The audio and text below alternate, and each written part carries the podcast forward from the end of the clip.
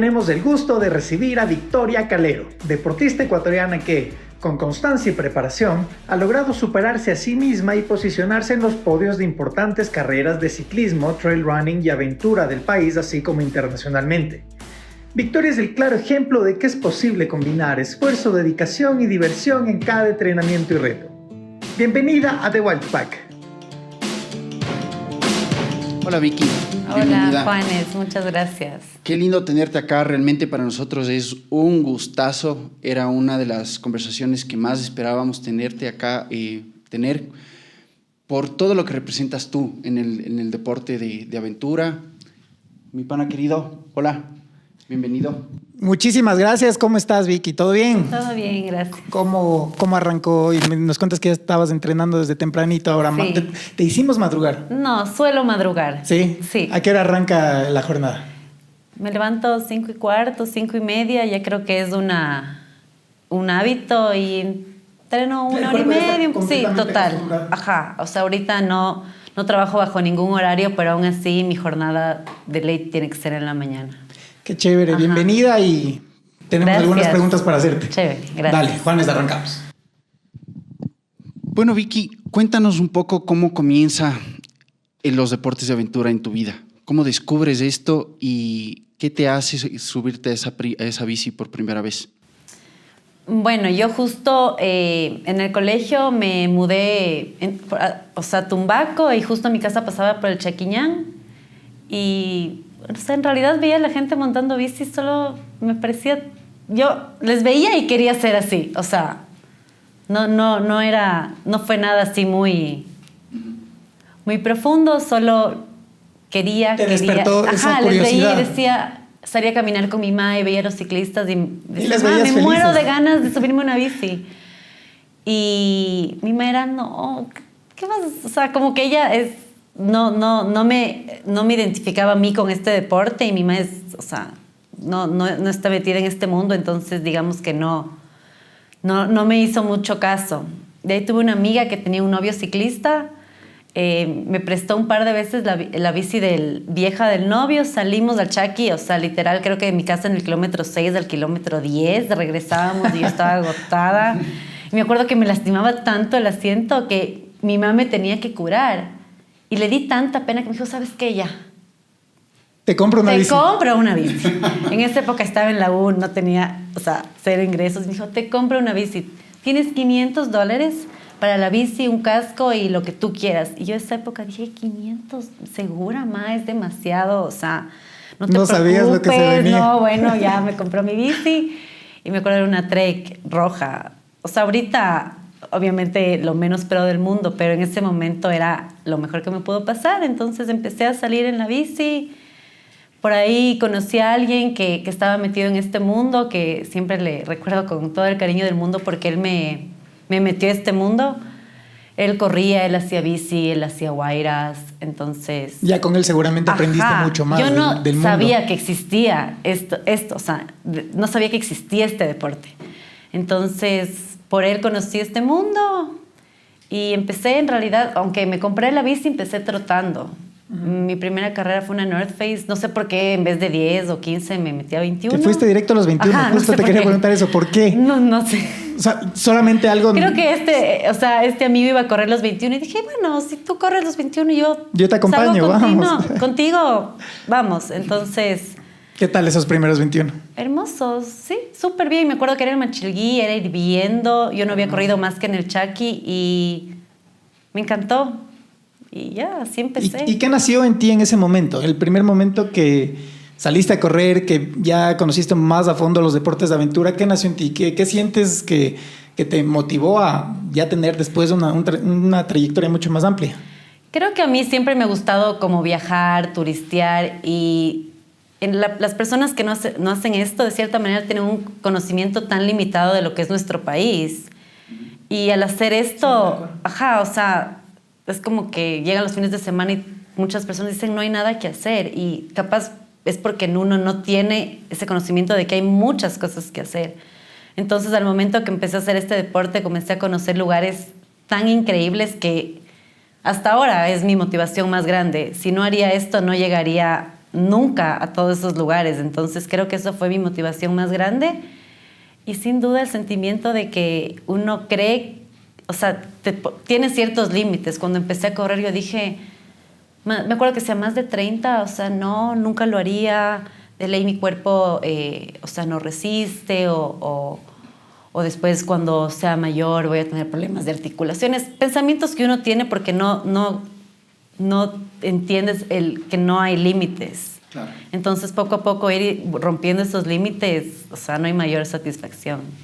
Incluso hasta ahora es como que regreso a ver a las cosas que he hecho y digo, ¿cómo? ¿Cómo? ¿Cómo, si en un día normal a las 8 de la noche me da sueño y me tengo que ir a mi casa a dormir? Hago, o sea, en este aspecto haces cosas tan increíbles. Entonces, creo que el conocer lugares y el romper tus límites es lo más increíble. Y en ese, te das básicamente dos, dos años eh, en carreras aquí en el Ecuador y luego vas a la The North Face Endurance Challenge en Nueva York a correr tus primeros 50. Sí. ¿Cómo decides meterte en esa carrera y qué era lo que sentías ah, previo a esa, esos primeros 50 kilómetros? Creo que, bueno, empecé con la bici, pero en realidad los primeros años me dediqué más a correr trail. Eh, de cierta manera es un poco más sencillo el correr que toda la logística de la bici. Totalmente, por, logística. Es, ajá, es, la carrera, correr, llegas con tu mochilita y estamos. Total. Eh, corrí aquí algunas. Creo que mi primera larga fue 42 en alguna Sierra Loma, Adidas. ¿Tenías ya pero alguna preparación con algún coach o no, o no, todavía? Solamente yo, yo tuve un coach en el 2018, 17 por primera vez. O sea, estuve... Ahora yo creo que hay tanta todo es tan estructurado, pero cuando yo empecé era todo súper libre por sensaciones, eh, por la gente que tú te llevas. Consejos. Te, ajá, te unías a los planes. Entonces, eh, tengo una tía que vive en Estados Unidos y en realidad aquí no habían tantas carreras como ahora, que hay un montón de opciones de, de distancias largas. Entonces vi esta North Face, que era en un parque nacional en, en Nueva York y creo que nunca te sientes listo. O sea, es un salto de fe y tampoco cachas de lo que vas. Exactamente. Eh, corrí mis primeros 50. Eh, es chistoso porque me acuerdo que aquí estamos acostumbrados al desnivel y ya estaba ahí y las, o sea, los, los corredores decían como que, ah, ya viene la, la cuesta, the, hardest uphill, y era así, ajá, nada. Entonces, eh, fue una carrera diferente a lo que estoy acostumbrada, fue súper plana, eh, fue en un bosque hermoso, el típico bosque así de Estados Unidos, fue en otoño. El de película. Ajá, pero yo creo que el rato que corrí allá me di cuenta lo, lo, lo afortunados que somos de aquí, porque era un bosque hermoso, pero 50 acá del bosque hermoso. En cambio aquí en 50K puedes tener... O sea, es tan variada las, nuestras carreras que estuvo hermosa, mi carrera estuvo hermosa, mi experiencia me fue increíble en tiempos, pero fue chévere correr afuera, pero yo creo que a veces la gente sale y no cacha que aquí, lo que tenemos aquí, no tiene comparación. No, o sea, no tiene comparación a ciertos otros países, sin decir que igual estuvo increíble. Me acuerdo que terminé, no pude dormir una semana del dolor de piernas, o sea, entonces como les digo, es un salto de fe, ¿no? No sabía lo que me metía, pero lo logré y me encantó la distancia y volví acá a seguir corriendo full trail. Y comenzaste, comenzaste a tener realmente unos resultados bien interesantes, porque a partir de ahí, esa, eh, en esa carrera quedas octava en, en, en, general de mujeres, segunda en tu categoría, y básicamente desde ahí no te has bajado del top 10 nunca en una carrera. Ajá, creo que... ¿Cómo, cómo tú lo... ¿Cómo mantienes ese, ese, ese nivel de rendimiento? ¿Cómo mantienes ese, e, ese, ese performance durante tanto tiempo y qué es lo que te ha, qué es lo que te ha llevado para poderte mantener y cada vez aumentar la carga? Porque vemos año tras año has ido subiendo la carga, has ido subiendo los retos, retos más largos, de endurance, mucho más, eh, eh, de, mucho, de mucha carga. Y ahora eh, eres, eres todo un atleta hecha y derecha que, que, siempre, que siempre rinde en cualquier, en cualquier tipo de, de, deporte o en cualquier tipo de disciplina en la que te metas. bueno, creo que algo que sí eh, antes capaz no entendía y ahora me conozco mejor es que creo que hay personas que están hechas para las carreras y gente que capaz no tiene esa cabeza. O sea, si yo salgo, yo salgo a entrenar y, bueno, para las personas que salen a entrenar conmigo, o sea, me gusta exigirme, pero también me gusta salir, disfrutar, conversar de la persona con la que estoy. Si realmente quiero sacarme el aire, salgo sola y de ahí, pero cuando salgo un fin de semana me encanta sacarme el aire, pero compartir. Pero en carreras, es, yo, o sea, yo siento que tengo una súper cabeza para carreras. O sea, eh, logro exigirme mucho más que los, entrenamientos. De cierta manera es un poco de competitividad, de pica conmigo misma, con las otras personas. Entonces creo que soy de esas personas que, o sea, tiene esa cabeza de carrera. ¿Qué piensas cuando estás en una carrera? ¿Qué cambia, qué cambia de acuerdo a este, a este cambio que tú tienes en entrenamiento hacia la carrera para que tengas este nivel de, resultados? Creo que me gusta exigirme, o sea, me exijo un montón y, a ver, en, la carrera en sí no pienso en nada. O sea, soy de esas personas que en entrenamiento puedo pensar en toda la vida, en el trabajo, en todo y en carreras tengo un poder increíble de poner mi mente en blanco y solo avanzar. Eso es un plus sin ningún tipo Me encanta, de dudas. ajá. Y hay, incluso hay carreras largo, largazas que digo como que no, a ver, ahorita tengo que aclarar este tema de mi vida. Termino la carrera y no pensé en nada, más que en seguir, en darle. Creo que, ajá, tengo como... Soy, soy picada. Soy picada y, y, y ahora como que sí conozco bien mis límites. Al comienzo es como que yo decía, quiero llegar a una meta y vomitar sin morirme. Hasta ahora no lo logro, pero ya logro exigirme a un nivel que, que llego muerta. Eh, o sea, siempre estás buscando, sí, siempre estoy estás intento, buscando sí. alargar ese límite, llegar cuál es el límite. Siempre es una prueba con, continua de, de, de, de, hasta dónde puedo llegar, hasta dónde Total. me da el cuerpo y hasta dónde me da la cabeza también. Yo creo que tengo una super cabeza, o sea, creo que en, más que nada he hecho, o sea, ya va pasando el tiempo y siempre digo, vi que has estado en peores. Uh -huh. Entonces, ¿por qué ahorita y, te vas a rendir o vas a bajarle el ritmo? O sea, tú puedes. Pero y lo peor que puede pasar es que te descompensas y te tiene que venir a ver una ambulancia ya y te retiras. Hasta ah, no, me nada. ha pasado. O sea, pero a mí sí me gusta así llevarme Sobre... así sangre en la boca. No, te, no, no veo mis pulsaciones, no me importa nada. Entonces, mucho más de sensaciones. Total. O sea, ¿cómo, cómo te consideras como, como, como, deportista? ¿Una persona mucho más estructurada o tal vez que sea un poco más simplemente de quiero esto y voy a hacer lo imposible por llegar a esto sin uh -huh. pensar en lo, en lo, que... Sin duda, de sensaciones, soy libre. Estos años que ya he tenido un, una guía... Eh, ya te has ido organizando un sí, poquito más. Igual creo que mi, mi, entrenador de ley a veces me odia porque no le hago caso. Incluso una de mis metas más grandes del próximo año es hacerle caso a mi tabla. Ajá, qué bien, qué chévere. Ajá, o sea... Que también es importante, ¿no? Para el crecimiento sí, de un deportista. Yo, yo siento que, a ver, justo le decía a mi entrenador, a mí nunca, no es que si no me mandas la tabla no entreno, horas no me faltan, más bien a veces hago mucho y eso me puede quemar. Uh -huh. Y a ver, me encanta ser libre y hacer lo que yo quiera y me siento bien físicamente, pero ahorita para el próximo año que tengo un equipo atrás que, que quieren que mejore, eh, lo que les digo a mi equipo es, a ver, o sea, yo siento que la cabeza la tengo, que es lo más difícil. De ahí siento, o sea, lo chévere es que yo siento que puedo estar mejor físicamente. Entonces, no es tan grave. Si me dices, Vicky, cambia tu actitud, te me digo, ¿cómo? Si yo soy así, pero me dicen, Vicky, Solo hazle un poco más de caso a tu tabla y vas a estar mejor. No, no, no te pido nada. nada. más. No es tan grave, no es que me dicen aumenta horas a la semana, nada. Con lo que, además que yo sí tengo tiempo, o sea, tengo mis dos horas en la mañana, con eso ya es un montón, si claro. las aprovecho. Pero soy libre, me encanta ser libre, pero también quiero estar mejor por mi equipo y sobre todo porque ahora el nivel es tan alto que que si no estoy bien me van a votar del equipo, ¿no? No creo. Así que, ajá. No creo que pase eso, pero realmente... Pero me encanta ser libre. ¿Sientes una, ¿sientes una presión externa o es una, una presión que te impones tú? Eh, creo que es más, más propia. O sea, mi equipo nunca me ha dicho como que si no entrenas te votamos. La verdad es que nunca, pero no, es, es chévere, es bueno, es positivo el saber que yo puedo estar mejor. O sea... Eso es lo que más te despierta. Ajá, puedo estar mejor eh, y, y, sin cambiar radicalmente todo lo que hago. Entonces sí quiero ir ese paso. Creo que este último año, después de la pandemia, me cambió mi vida en el tema profesional tanto. Han habido tantas otras cosas detrás personales que, que ha sido un año así un poco de montaña rusa.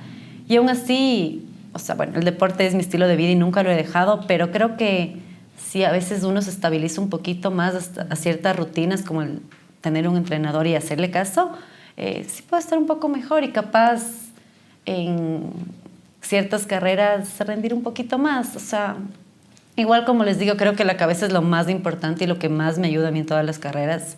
Y creo que ustedes que hacen esto saben que el físico es importante, pero la, cabeza, es mucho más, sobre todo para este deporte, porque si hablamos de una maratón de asfalto, el físico, o sea, cuenta la cabeza, pero tienes que mantener un pace eh, toda la súper físico o capaz para una bici de ruta que tienes que, o sea, pero para lo que nosotros hacemos, hay, ajá, hay tantos factores que no están en tu control, que si estos factores te hacen perder la cabeza, no sirve de nada tu increíble físico, entonces.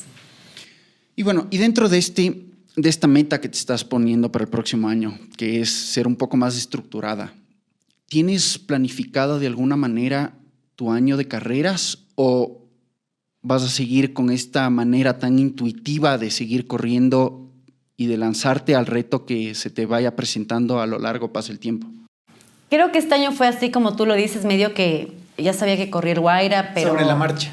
Ajá, fue un año... Eh, eh, yo siempre he sido más trotadora, o sea, corredora de trail. Y este año me hice amiga de la rutera. Tuve una lesión, como primera vez en seis años que me lesiono en el talón de Aquiles, entonces me eh, pedaleé un montón. Ahora hago o sea, bici de ruta que me encanta. Aquí he tenido nuevos retos con la bici de ruta, entonces el rato que se me viene un nuevo deporte, yo sé que es mi maldición. Por eso no me gusta intentar nada nuevo, porque me va a gustar y yo no tengo tiempo para hacer todo. Pero ahorita... Eh, ajá, este año ha sido tan libre así que, que yo sí próximo año me quiero estructurar un poquito más porque si algo quería para este año era correr 100 kilómetros en trail, he hecho 80 y me encanta la distancia, entonces creo que sí le puedo subir un poquito más. Entonces sí, este parte de, de esta estructura es ponerme esta distancia como meta, a lo menos de los primeros cuatro o cinco meses del año. Después el Guaira, o sea, para mí las carreras de aventura es, son todo. Justo quería ir por ese lado. Todo, o sea, amo y, y, a veces es duro porque claro, me encanta estar fuerte en trail, pero y después dejo la bici, pero es que el deporte de aventura, pero me encantaría irme a Altena todos los fines de semana a hacer kayak también y, no, no, no, no, no te da la vida para tanto.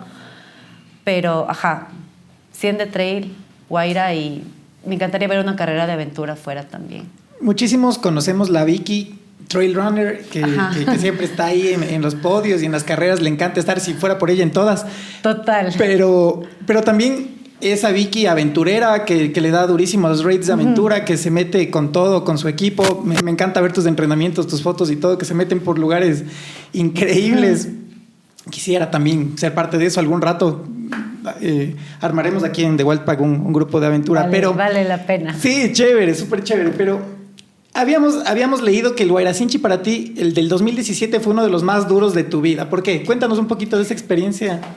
El 21 fue el más duro, pero el 2017 fue el primero. El, el 2017 fue tu primero. Ajá. Exactamente. Eh, el más duro en... A ver, ¿cuál es la diferencia? Que yo no es que fui paso a paso. O sea, mi primera carrera de aventura fue una non-stop en el 2015 y de ahí me fui a Expedición Guaraní de seis, siete días eh, de primeraza. ¡Qué locura! De primeraza, o sea, me fui con un equipo increíble, con un equipo con un montón de experiencia. Me fui con el Coco Calisto, con el Pancho Pinto y con el Paul Riero, o sea, tres monstruos de la aventura. ¡Qué locura! ¡Qué equipazo! Eh, o sea, yo siempre agradezco a todas estas personas que confiaron en mí sin tener nada de experiencia en aventura. No sé por qué. Entonces el Pancho salió con, y el, me acuerdo que el Pancho y el Paul salieron conmigo a entrenar una noche en el Pichinchi y me dijeron, Vi, queremos que vengas con nosotros a Paraguay. Fue como, oigan, yo no he hecho nada de esto, o sea, es primera vez, fue como, vamos. Y fue, o sea, fue increíble, me acuerdo que fue mi cumpleaños 25 justo en el último día de carrera y Qué festejo, ya me imagino el festejo. Lloré tanto. Entonces, esa fue mi primera carrera de aventura y, y me enamoré, o sea, me enamoré del, del, O sea, yo no, pero me creía, o sea, me sentía tan arrecha, o sea, yo no podía creer lo que hice. Te sentías Ajá, es como, la top one del mundo. Eso fue romper Ajá, un límite y un paradigma que total, tenías en la cabeza. total. Y seguramente eso es lo que alimenta a, a tu vida deportiva, que es lo que más te, te- te da ganas de volver a sentir eso. Total. Sí, o sea, ahorita que ya se- medio se han acabado las carreras y todo, es como depresión total. Sí, no. ¿Y por qué, y por qué el 2021 fue la carrera más dura? A ver. eh, La del Guaira, el Guaira Ajá, Sánchez. fue este último Guaira. A ver, yo creo que, a ver, en el 2017 fue mi primer Guaira.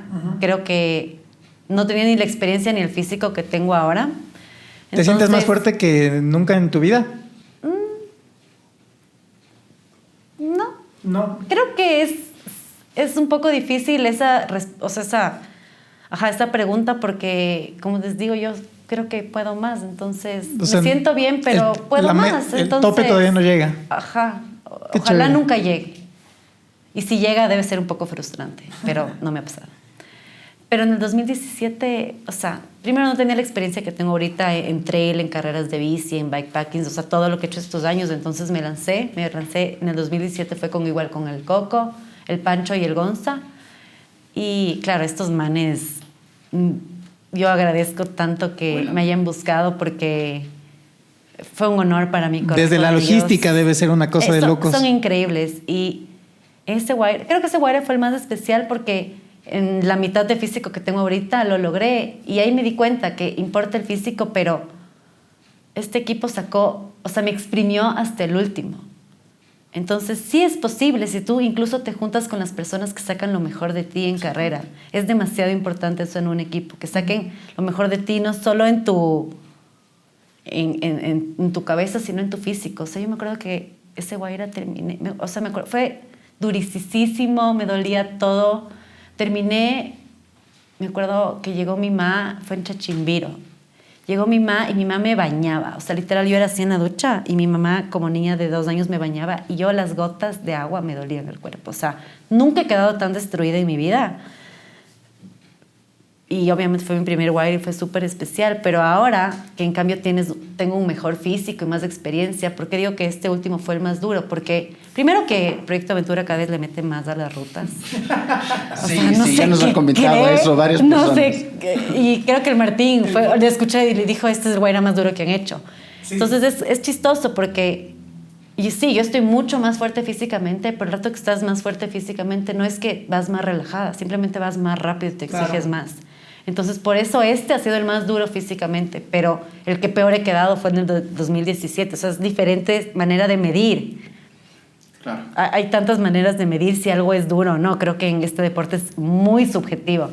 Entonces, sí, después de este Guaira no me dolía nada, quedé perfecta, pude caminar, fui a trabajar todo y después del 2017 no pude moverme tres semanas, pero aún así es, es diferente, ¿no? Cómo se mide.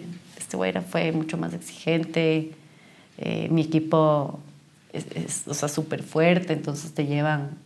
O sea, el rato que estás más fuerte solo vas más rápido, vas. no te relajas. Y en este proceso desde el 2016, que fue tu primer, tu primer, tu primer raid de aventura, hasta este último, ¿cómo ha cambiado ese rol que tú tienes dentro del equipo? Porque la mujer cumple un rol muy clave y muy específico dentro del equipo, pero ¿cómo ha ido evolucionando y ha cambiado tu rol? De acuerdo, primero porque has tenido la oportunidad de correr con varias personas, con varios monstruos del, del- del deporte de aventura de aquí en el Ecuador. Y segundo, precisamente por la experiencia que ya vas teniendo. Sí, creo que de cierta manera antes eh, sentía que me cuidaban así como a un bebé. Ahora lo que he aprendido es que sí, capaz, eh, no siempre, ¿no? Porque a través de la carrera todos tienen sus altos y bajos, pero digamos que físicamente la mujer es la más débil, entre comillas. O sea, sí, la idea es eso, que la mujer, digamos, sea la más débil físicamente.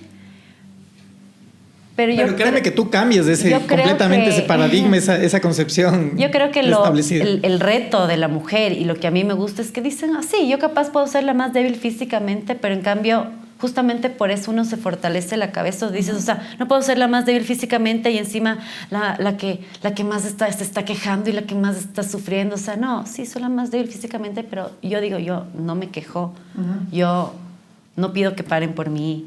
Yo que me ayuden lo que menos pueda. Eh, si puedo preocuparme por algún compañero, intento hacerlo. Entonces, no sé, para mí la regla de, de lo más importante que yo pienso en las carreras de aventura es como nada personal, o sea, todos estamos en nuestro mejor y en nuestro peor momento. Eh, nada Siempre de juntos. sensibilidades ni cosas personales. Si el uno grita y te grita, pobre, o sea, más bien, qué pena que el man esté así. O sea, yo no me voy a, a cabrear por eso. Claro. Es paciencia. O sea, yo y mis compañeros de equipo, seguro todos los que han corrido conmigo te pueden decir, o sea, yo he comido mierda nunca, yo brava nunca. Yo un poco sensible, sí, como a veces un par de lágrimas o necesito un abrazo, pero como que paciencia contigo y con todo el mundo alrededor. Todos están en la misma lucha que tú, entonces si alguien explota no es nada en contra tuyo. Tal cual. Y no quejarme, porque a todos nos duele algo. O sea, si yo me quejaría por cada dolor, no me callaría nunca.